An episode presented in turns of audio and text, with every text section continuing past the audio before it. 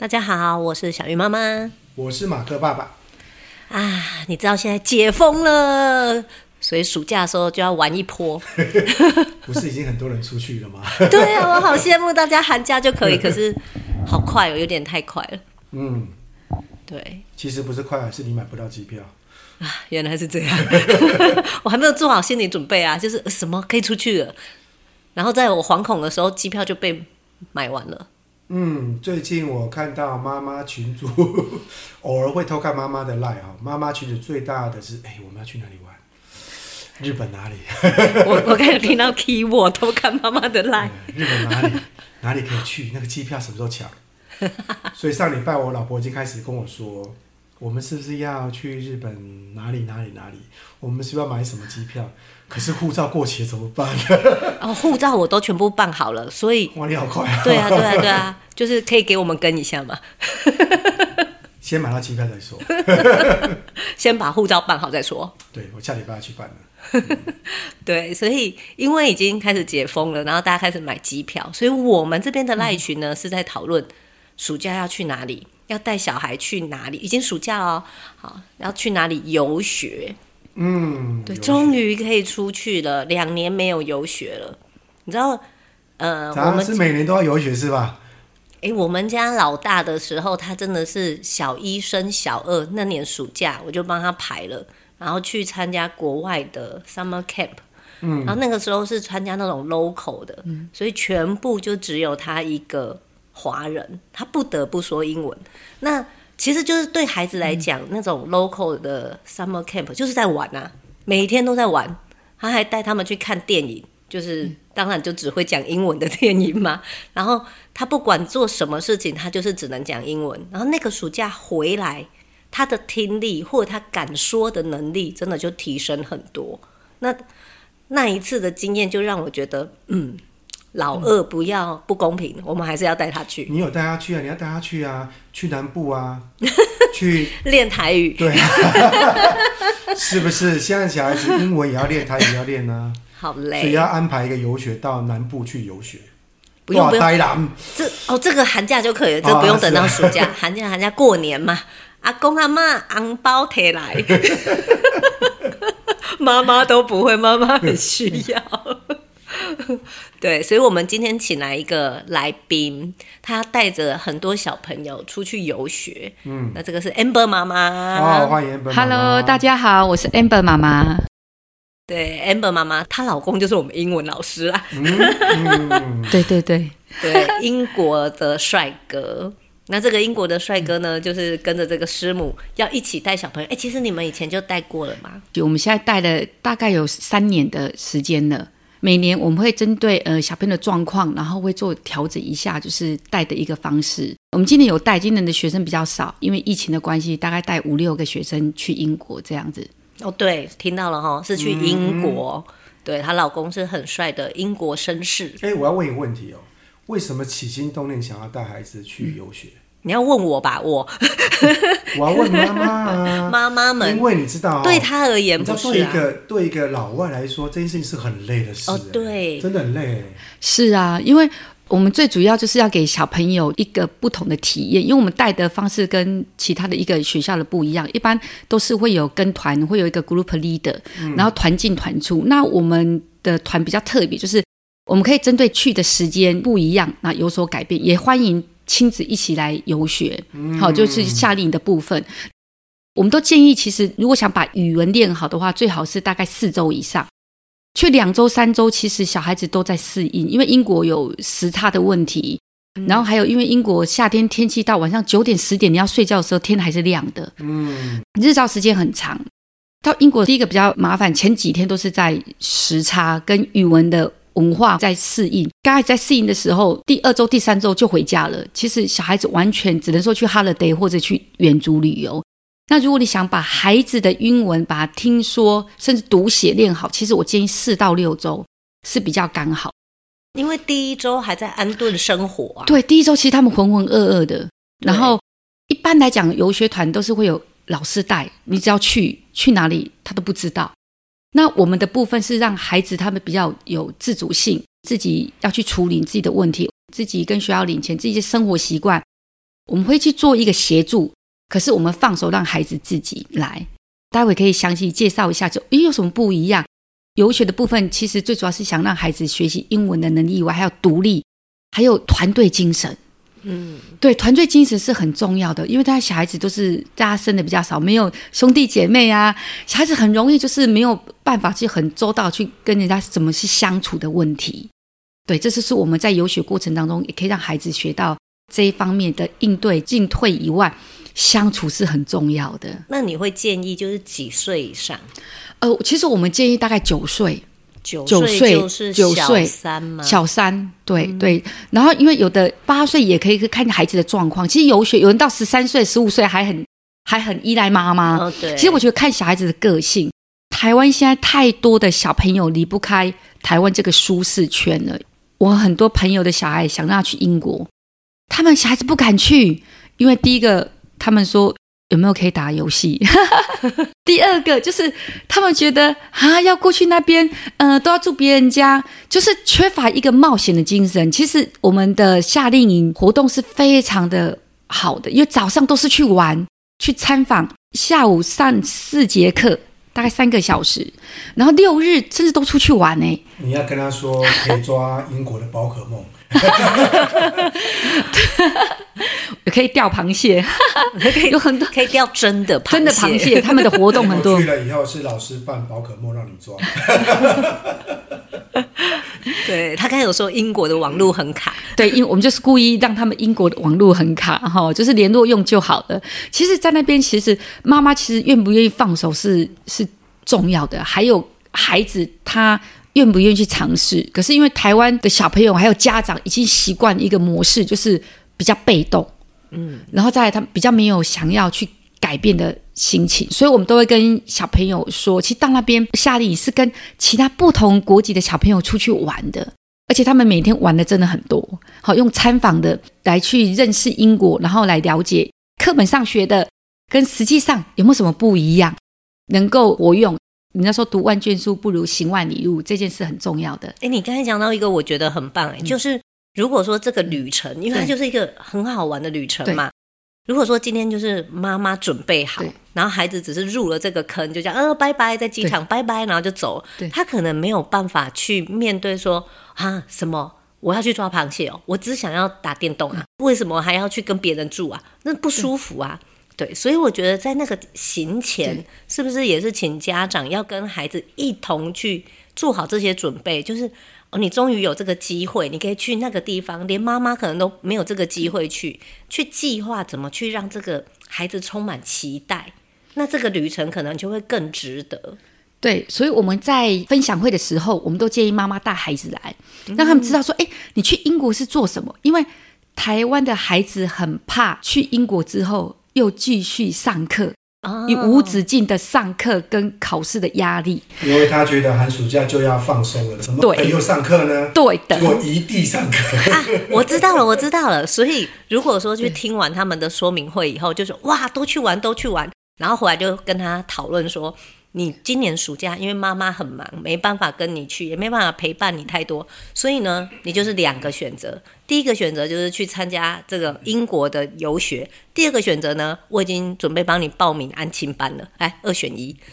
对，这个方法很好，绝对不会选安亲班。对的，因为其实就是孩子的恐惧，因为台湾的孩子真的是从早补习不到晚。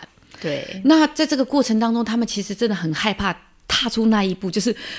啊，又到英国继续上课哦，而且到一个人生地不熟的地方上课，压力更大。对，我在台湾都学得这么痛苦了，对的，没有错。他那恐惧的心理就是非常的害怕，所以我们都建议妈妈跟孩子沟通，就是你到那边其实是玩中学去玩的。嗯然后跟妈妈聊一下，说其实那边是最好的验收。对，如果你是去英国呢，你就是好好的玩；如果你在台湾的安亲班呢，它有进度，所以要背五百个单字。来，请选择。英国，英国。我我觉得孩子都一样哈，就说去一个陌生的地方，然后听到叫游学。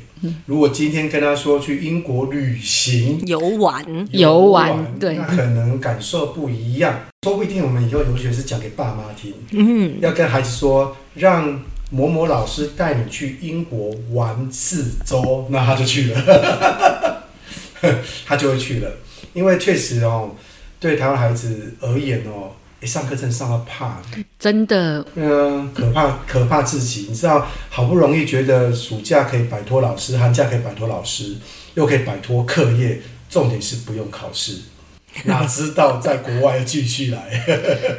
在英国刚好相反呢，其实他们非常注重课堂上跟游戏还有旅行的这一件事情，所以他们的早上全部都是旅游课或者是活动课，所以早上大概八点五十分集合到十二点半，这中间他们每天都有不同的行程。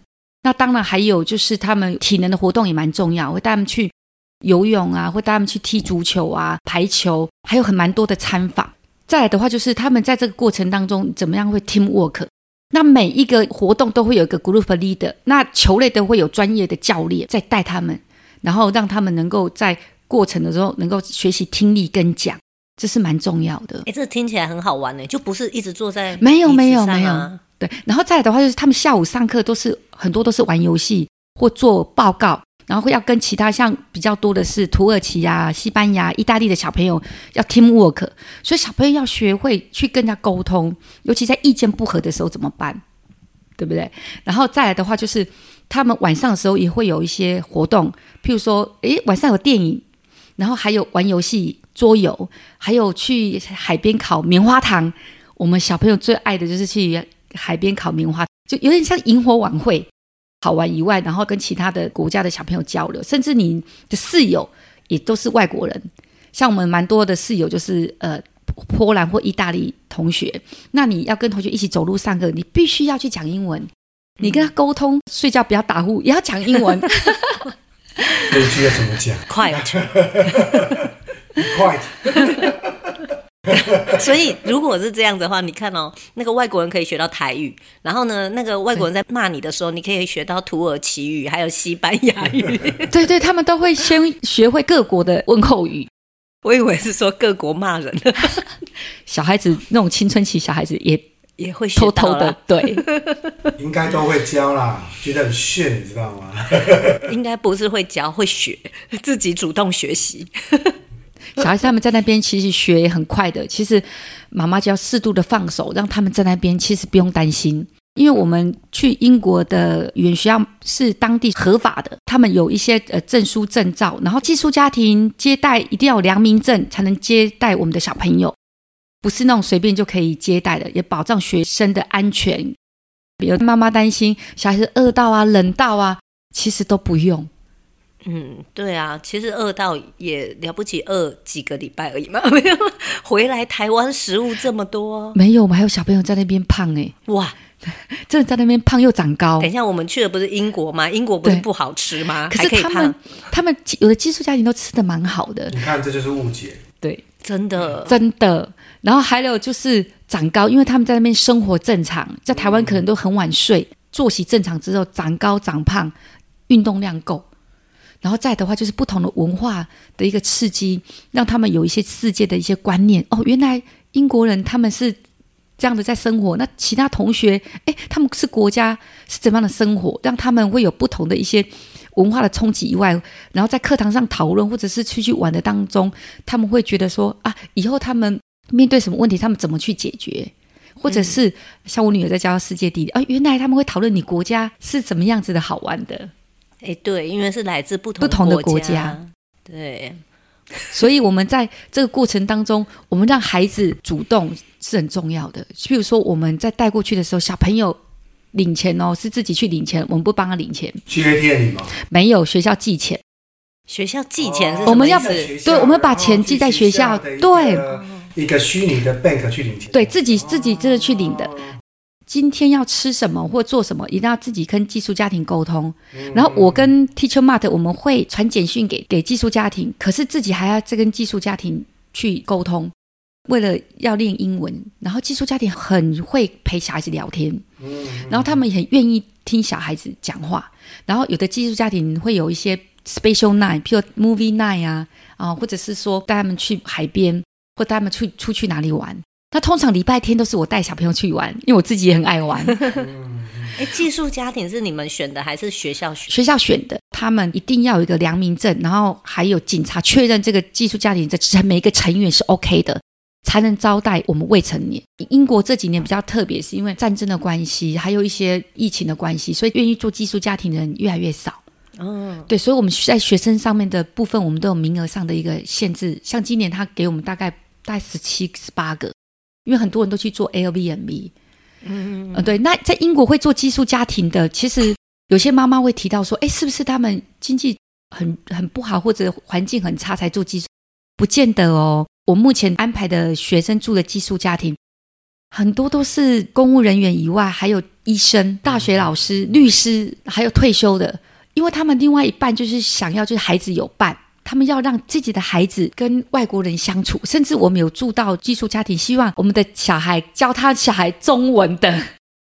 台湾这几年也很有名啊，大家就想学中文，所以他们希望我们的小朋友教他们中文。哎，在这种情况下，其实寄宿家庭有很有品质的，然后学校有掌控的，他们每年还要被抽查，你的寄宿家庭要评比。所以他们在做寄宿家庭是一个非常小心，要非常有耐心的时候，否则执照会被拿掉的。这真的是文化不同，因为文化不同，对。对，因为刚才在录音前我们有讨论到寄宿家庭，马克遇到就是很糟糕的。我我应该说也不是糟糕，就是说其实一个人到国外去是会紧张的，不管你几岁。我那时候也去游学，可是我那时候是三十岁左右。我第一个寄宿家庭，当然就在一个我去纽约嘛。比较偏僻的区域，当然，寄宿家庭爸妈都对我不错，因为呢，第一天他就跟我说：“我先带你去走走。”然后就沿路走到地铁站，然后沿路打招呼，然后他就跟他们说：“这是我家的孩子，不要动他。”我本来不太知道，后来我上了课以后，认识的朋友说。哇，你住在一个很黑的地方，黑人区很黑的地方。你本来想说你的寄宿家庭是里长人缘很好，对。我后来发现哦，原来他是警察，哦，他要沿路去打点。哎、欸，这个这里哦，这个到来，这我照的。后来我才发现，果然每个区域不一样。因为有一天晚上，就听到下面乒乒乓乓，乒乒乓乓。早上起来的时候，一台车子已经被拆了，剩车壳。哇！哇！我这样住好就觉得好厉害啊！我还这么活得下来，不错。你安全。其实我觉得大部分有学校认同的寄宿家庭都还不错。不过呢，我们会觉得好不好，都是因为用跟台湾比较。对对。因为他们的好，可能是因为某些事情，可是我们总希望他的设备啊什么都到一个程度。可是。我们大家可能到国外就会发现，其实他们都住在一个很老的房子，可能五十年算很新哦，可能七八十年都有。可台湾大家知道，住个二十年算老房子了，所以去的时候就会有点不适应，是怎么地板叮叮嘎嘎叫啊？怎么里面好像油漆有点剥落啊？甚至灯光有一点不像我家这么亮，蜘蛛有点多。蜘蛛我是没看到蜘蛛哈，但你就会觉得跟。你预期的这种明亮、舒服、干净，就是饭店差异很大。嗯。那我觉得这是一个孩子很好的学习方式，就是不是每次到国外都住饭店好吗？也不是老外都住饭店好吗？因为在台湾的小朋友都吃的太好了，游学我们中午就是三明治，学校就是给三明治、汉堡，一定会给水果，然后薯片。可是台湾的小朋友有人有人第一天就不吃了。六个礼拜没有吃一次三明治，三明治给的很好哎，我去看他们的时候，我都拿来吃，就这样浪费掉了。在台湾选择太多，对，然后他就、嗯、小朋友就不吃，那就是妈妈就给钱，他每天就是去隔壁吃那个 take away。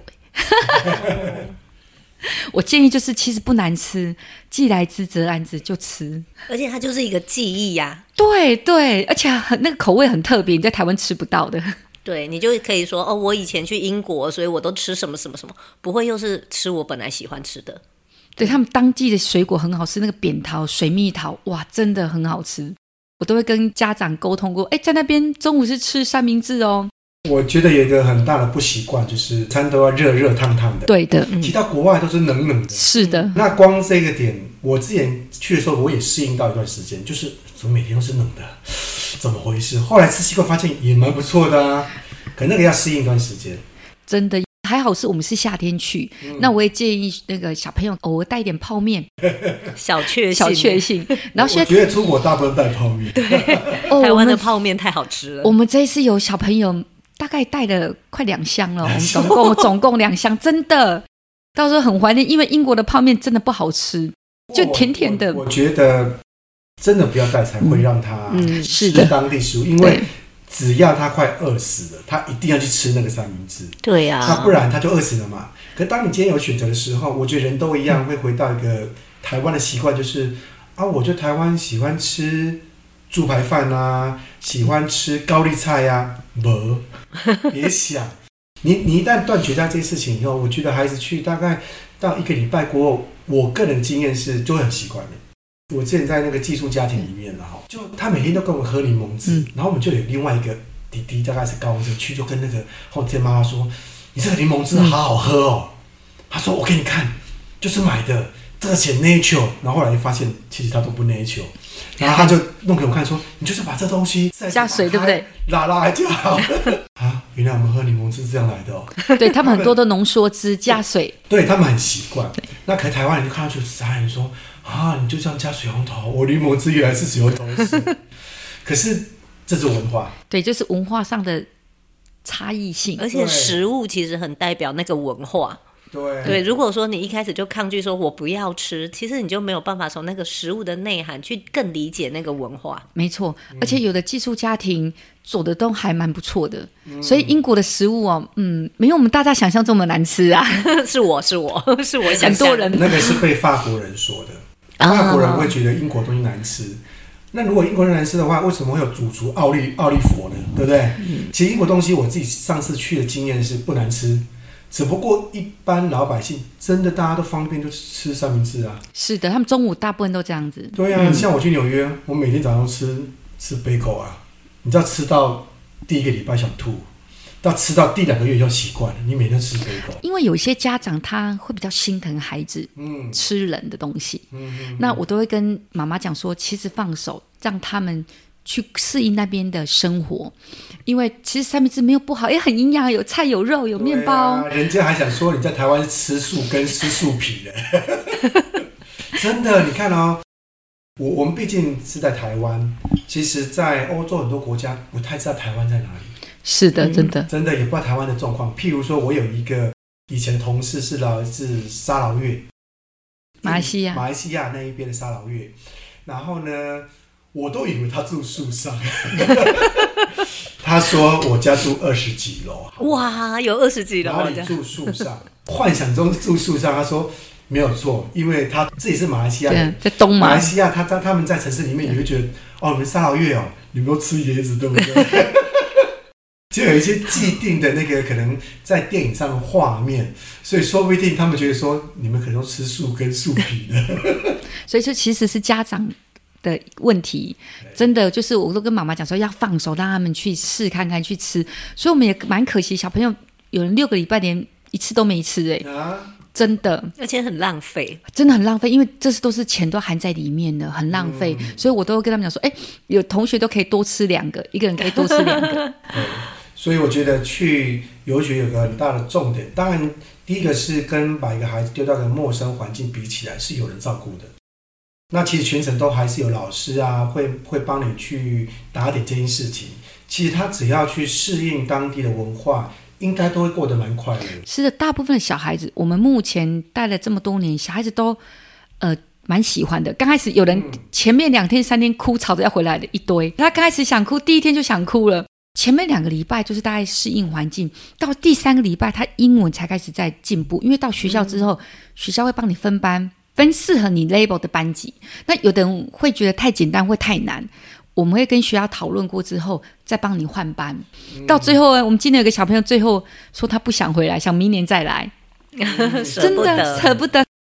我自己去的经验发现有一个很大的重点哦，嗯、就是说有些孩子在台湾英文还可以。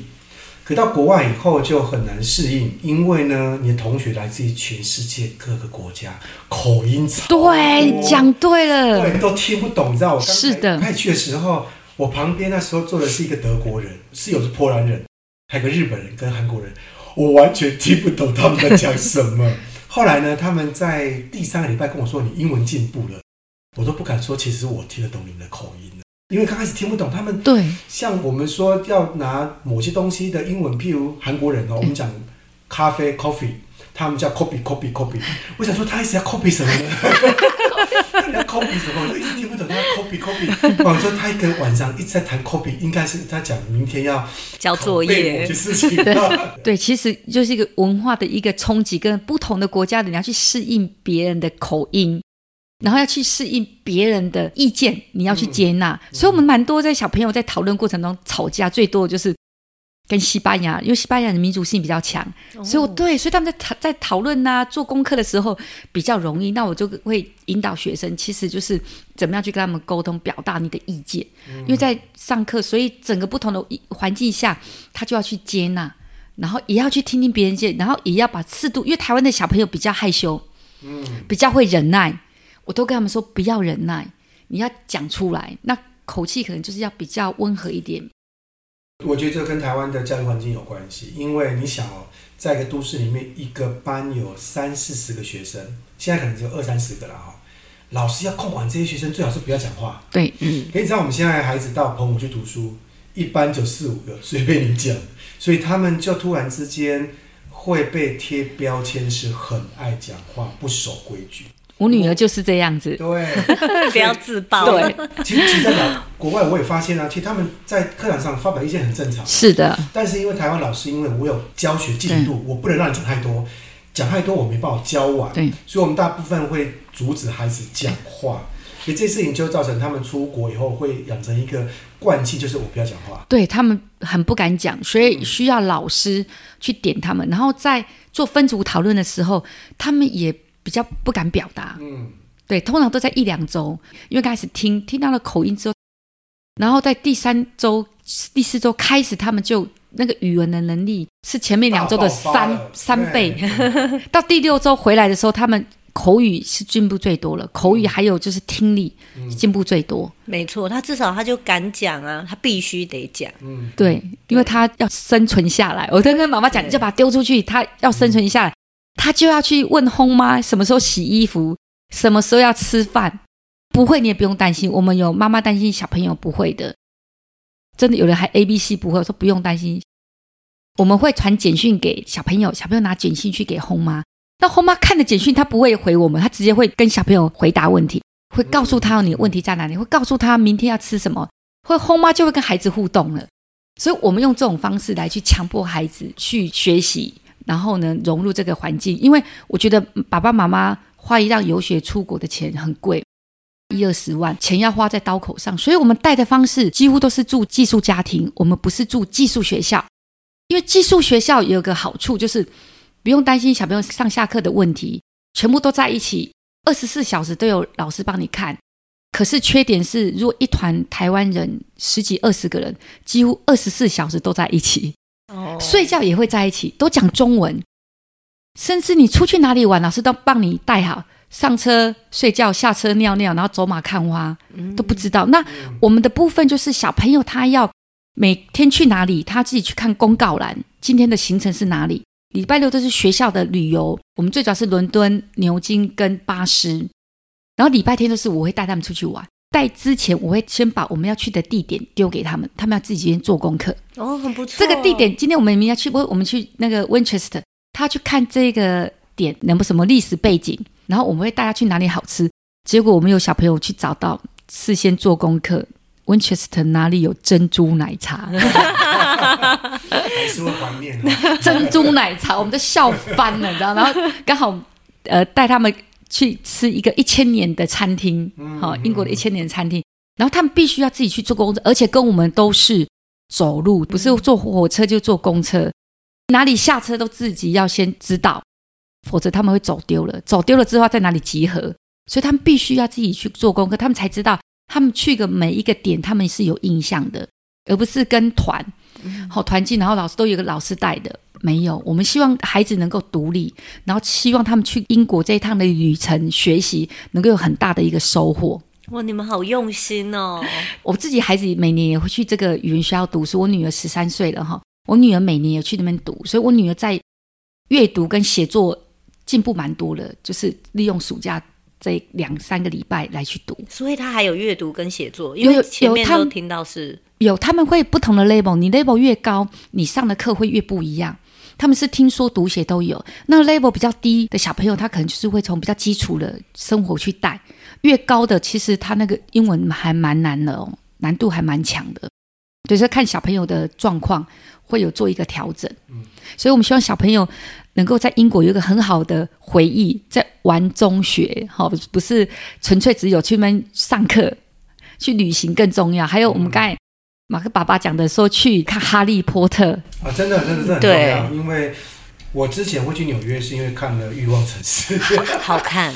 跟啊、呃、纽约很多电影，所以你对纽约会有憧憬，当然你就会产生兴趣去这个地方。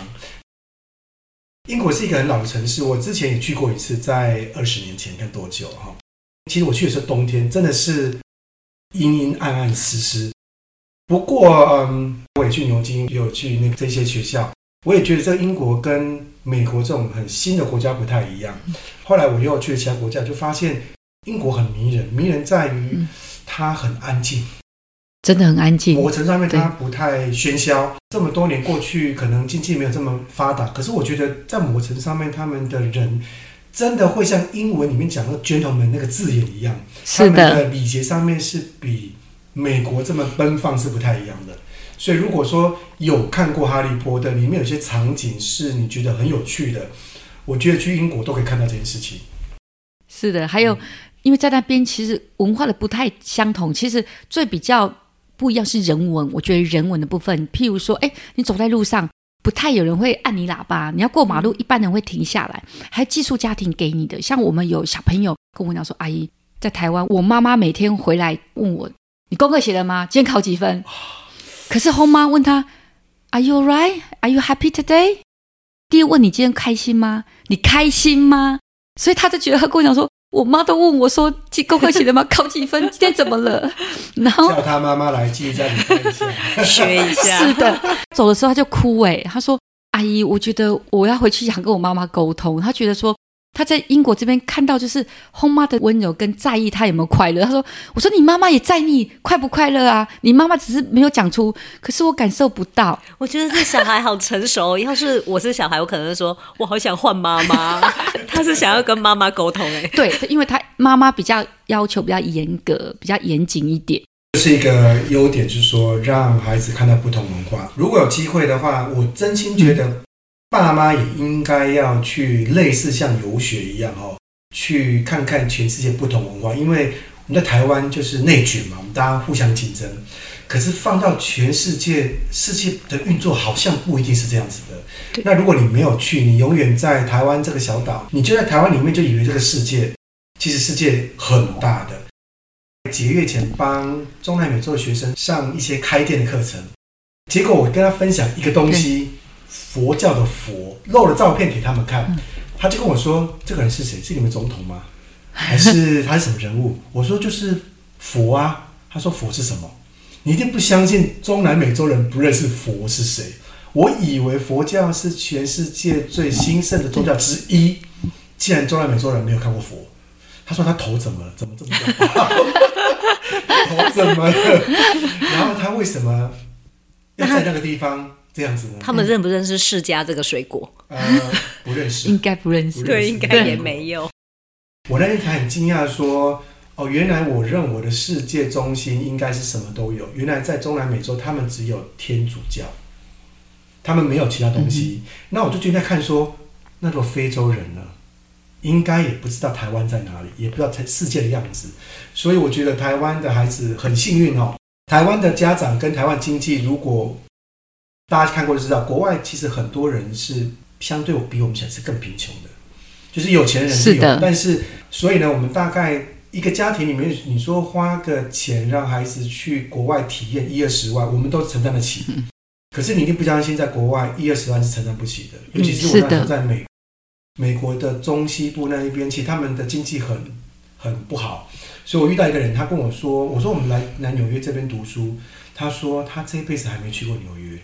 因为他没有钱去，所以他必须打工。因为那一天我们是去坐当地的马车，他是专门在在马车上面带游客去绕。他说他很羡慕我们，因为我们可以到处去，他没办法去。台湾的孩子也很幸福，是爸妈愿意花钱让大家去到国外去看看不同文化，哪怕他可能回来会瘦了，但刚刚讲的没错，瘦是不可能的，相信我，不要胖。我从国外看到没有人回来是瘦的，大部分是第一个礼拜他不习惯，是的，瘦。到第二个礼拜，他整个求生意志大爆发，狂吃一通，大部分都变胖。那回来以后，我觉得那个文化的冲击会对他的学习会有很大的影响。这个是我觉得，如果有机会能够跟一些有保障的的人，像这样去英国，因为当初我是找那种很大机构代办，那当当然就是安排去学校。事实上，我后来很多事情没办法沟通，因为代办就这么多人，所以他根本根本不会管你，而且。代办人也也不是当地人，是他们对那边比较不了解。我们学生会送到这个学校，是以前我在这个学校读，那我现在是英国人，他以前也在这边教，所以我们非常非常的熟悉这个学校的状况。然后，所以我们也很放心。我们不是说学校哪一个给我们最大的利益，我们最大的利益是学生，就是学习的利益，就是我们最大的考量的，不是他们给我们多少钱。这间学校是二十几年前我在那边待的。也很有历史的，大概快六十年了。老板也非常的谨慎，有了家长跟我们去各自去住各自的寄宿家庭。对啊，我们这对我们今年也是有小朋友是家长有去，妈妈妹妹全部都寄宿家庭。因为我有有的小朋友说，哎，那我哥哥跟妹妹可不可以一直住同一个家庭？第一个不要，第二个英国他们年龄不同，不能住在一起，性别不同，不能住在一起。譬如说有弟弟是九岁好了，哥哥是已经十八岁，这也不能住在一起。所以他们针对性别跟年龄这个件事情很在意，他们是儿童的保护。所以为什么说接未成年的一定要有良民证，还有很多环境的考核，他才能接。好，所以算下下来，他的这所的他的 CP 值算蛮高的。所以应该说哦，让孩子去读书，你们去玩就好了，你干嘛去读什么书？去 shopping。对，你就是知道你就在他附近就好，但是你千万不要去找他。你知道这件事情就来了，当一旦。孩子看到习惯了的的对象以后就不得了。你讲对了，我们前几年就有一个妈妈，她带了孩子去读，结果他们就租了一个 flat，然后孩子大概五年级的小朋友就开始叛逆期，每天下课回来的时候就走回家，他还要煮饭给他吃，煮三餐，啊、那还摆臭脸给他。然后隔年哦，他们还要去的时候，我就跟妈妈讲说：“妈妈，这样子好了，我帮你们各自安排寄宿家庭，好不好？”他说好，我让哥哥去住寄宿家庭，妈妈去安排别的学校也住寄宿家庭，皆大欢喜。你知道，他不用煮饭给他吃，然后呢，他住寄宿家庭，他还可以学英文的听力啊，然后呢，生活习惯。你总不能吃完就把饭丢了吧？东西丢了，然后就跑了，然后衣服都不弄。简单的，虽然做寄宿家庭，他帮你洗衣服、弄这种，可是简单的一些规矩还是要有。嗯，所以他都完全不会跟你赖皮。嗯，对，我刚才想到说，哦，我们是去那里想要认识全世界的不同的民族，但其实哈、哦，嗯、真的也要教育孩子是，是他出去就代表台湾呢？是要。如果说他今天在寄宿家庭，然后他就是很懒惰，然后。哦，需要麻烦别人很多，其实也是在丢台湾的脸。其实最主要是外国人对，尤其英国人对台湾的孩子其实都很 OK。唯一的比较大的问题是手机这件问题。哦，他们会觉得比较讶异，是台湾的学生对手机的那个粘着度怎么那么高？他非常在意的是餐桌上的礼仪。嗯，你吃饭不能拿手机，嗯，可是我们小朋友连十分钟他都没办法离开手机。而且他是客人呢，用客人的角色去别人家，然后还不能戒除，表示这个手机黏着度真的。所以我们就是会控制网络的部分，或者是说回到家交出来，就尽量的跟家长沟通这个部分。台湾的孩子这是比较大的问题。这样听起来的话，如果说哦，今天我是一个家长，我要把孩子送去英国、嗯、美国，英国真的好多了，他还会帮你管这件事哎，我相信美国应该不会帮你管这件事啊，你要用你就用啊。我们就是要跟寄宿家庭沟通，然后在学校也跟寄宿家庭，就是学校这边稍微沟通一下，就是手机用量。那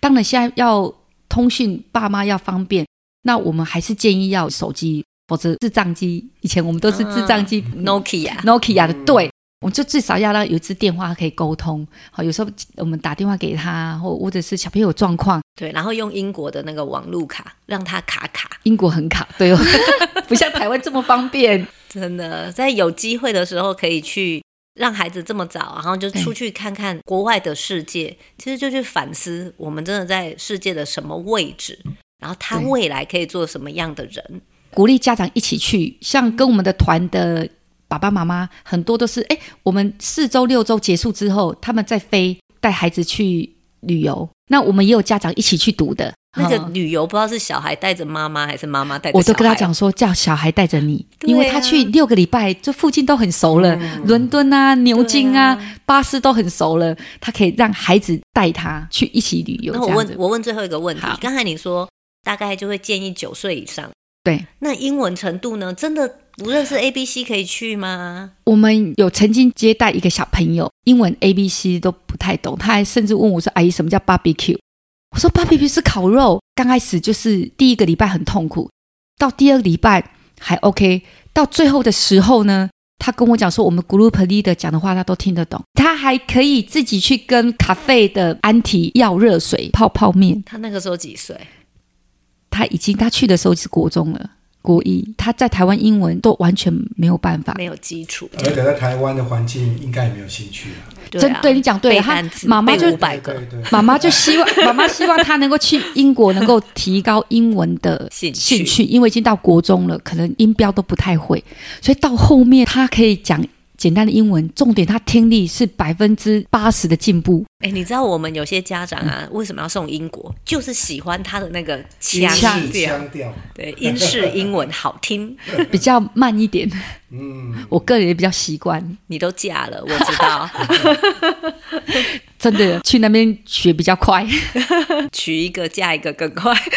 是的，这不能太早跟小孩说。对对对，我这样讲不能太早讲。对对对，尤其是青春期的小朋友。可是不会，你不用担心。我们到那边，像我们就去，通常是十岁以上，他就会告诉你：“阿姨阿姨，谁喜欢谁，谁喜欢谁。”当他们告诉你谁喜欢谁，谁喜欢谁的时候，他们就会用英文沟通了。他没有说阿姨，那个谁谁谁好帅。有有，都很多。不会啊，他们不会教英国人，他们会教其他国家人。是的，西班牙也很帅。最后跟大家分享一下，像每年都有孩子问我，到英国的环境为什么我心很静，我可以听到自己的心里的声音。在台湾，我觉得太忙碌了，忙到我都来不及想，我很多事情都想，每天就被催着妈妈催着走。到英国之后，他们心都很静，而且他们去思考他们的未来。其实是那个环境的氛围，因为英国我们住的地方是比较乡下，小朋友就是通常五点下课都回家了，店也都关门了，就是家庭互动的时间，还有聊天，很多的沟通。在台湾，我自己也一样，我女儿十三岁的国中阶段很忙，在沟通这一块真的是需要再下一点功夫。难怪都喜欢轰吗？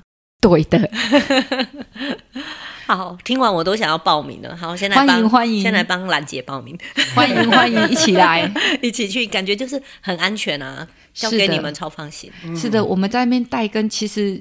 比较辛苦，就是我们希望小朋友能够有一个很好的回忆跟体验。我们让他们选择住寄宿家庭，嗯、那选择寄宿家庭，我们的工作量其实真的比较大，嗯，需要去协助、协调、沟通很多工作。那这是给他一点点的改变，对他以后的读书、就业、人生的一个一小小的一个 piece，给他们一个不一样一个回忆 memory。真的，你跟 Teacher Matt 真的很用心，谢谢你们，谢谢，应该的，应该的。好，那我们今天就聊到这里了，好，大家谢谢，拜拜。拜拜。